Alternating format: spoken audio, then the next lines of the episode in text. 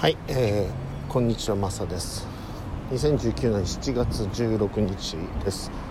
えっと今オフィスの方から自宅の方へ、えー、向かいます。またねあの気分を変える場所が変わると気分が変わるというね。まあ本当にあのえっ、と一つはね体を動かすということですね。えっ、と心と体ですね、えー、まあ、心がうん、まあ、精神的にというのかないしは気分的にというのか。例えば、まあ、ちょっと煮詰まってるというのかね。飽きてるとかね。どんな状態でもいいんですけれども。その時は体を動かすことですね。で場を変えるということがあの基本になります。で例えば体がガチガチに緊張してるなと思うと音楽をかけたりとかね。まあやっぱりその時も散歩したりとか体を動かすのってすごくいいと思うんですね。だから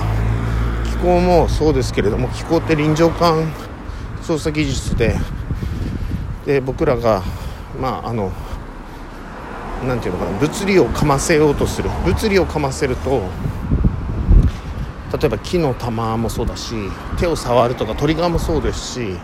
あるいはなんかいろんなものを使ったりするんですね。例えばえ、ー、と熊部先生の脳と心の洗い方。である共感覚トレーニングのパレットトレーニングっていうのはまさにパレットとそれから絵筆を買ってくださいと言ってであのそういう技術というのかにいわゆる物理的な感触というものを、えー、かませるわけです。あとはそうだな。あルービックキューブとかありましたね。それと僕などはえっ、と宇宙まあ宇宙といっても何だろうな。情報空間の宇宙に対してあ宇宙の砂場っていうかねそういう言い方があるんですけれどもまさに、えーと、平たいねあのお皿みたいなちょっとこうこぼれないようにあの外側がちょっとついてるようなねのを入れてよくなんだろうな盆栽ではないんだけどもなんかミニチュアのあのいわゆる何ていうの箱庭じゃないけどミニチュアでなんか物を作ったりする時にそのこう砂粒みたいなね。しかもカラーリングしたような砂粒。ありますよね。ありますよねって分かんないかもしれないですけどもそういう感じで調べられるとよく分かると思うんですけれども。何て言ったかな。どなんかなんかアートというのかアートでもないな、うん、そういうなんか趣味みたいなのがあるんです趣味というかアートとの真ん中中間ぐらいのやつがね。でそういうのがあって。であの砂を使うわけです。で僕自身はそういう砂黄色い砂とかねそういうものをいわゆるお皿平たいお皿のに、えー、周りがねちょっと高くなっているいわゆる輸液鉢とかを受けるような皿ありますよね。それを買ってですね。もちろん買ってきてですよ。それは100均だろうがアマゾンだろうがね。ってきてその中に砂を入れてその中で、えー、砂場を鳴らすというね情報空間を鳴らすという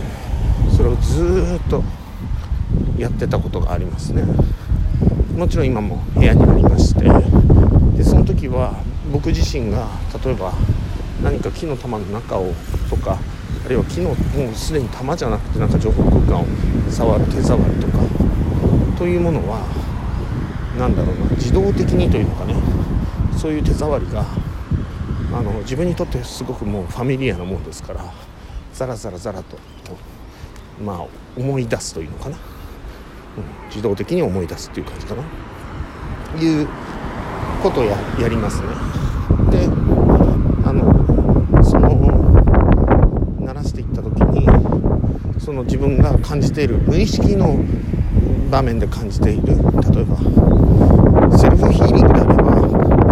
自分の気持ち的にもすっきりなしていくとその素直の中に手を入れているいるかのような感触もだんだんとサラサラになってきたりするんですよ。でそういうもので、まあ、オーリングみたいなものですよねオーリングテストオーリングテストって調べると分かると思うんですけどそういう感じのこと。こういうのをすごくやりますね、うん、でこれもね針の特別列車にまた新たに入れようと思いますけど実物もねあの入れてねやろうと思いますけども、うん、でまあもちろん一つの単なるヒーリングの技術というふうにもなんですけれどもその通りなんですね、ただこれを実際にそれをやるとやらないとではあの違うということなんですね、うん、なので自分のなんかゴールに対してないしはクライアントさんのゴールに対してあのやるわけですけれどもその時にその、えー、内部表現を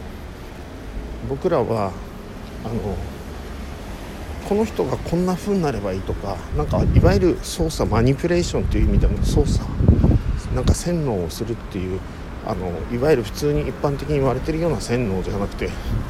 逆に言うと本人に何て言うんだろうな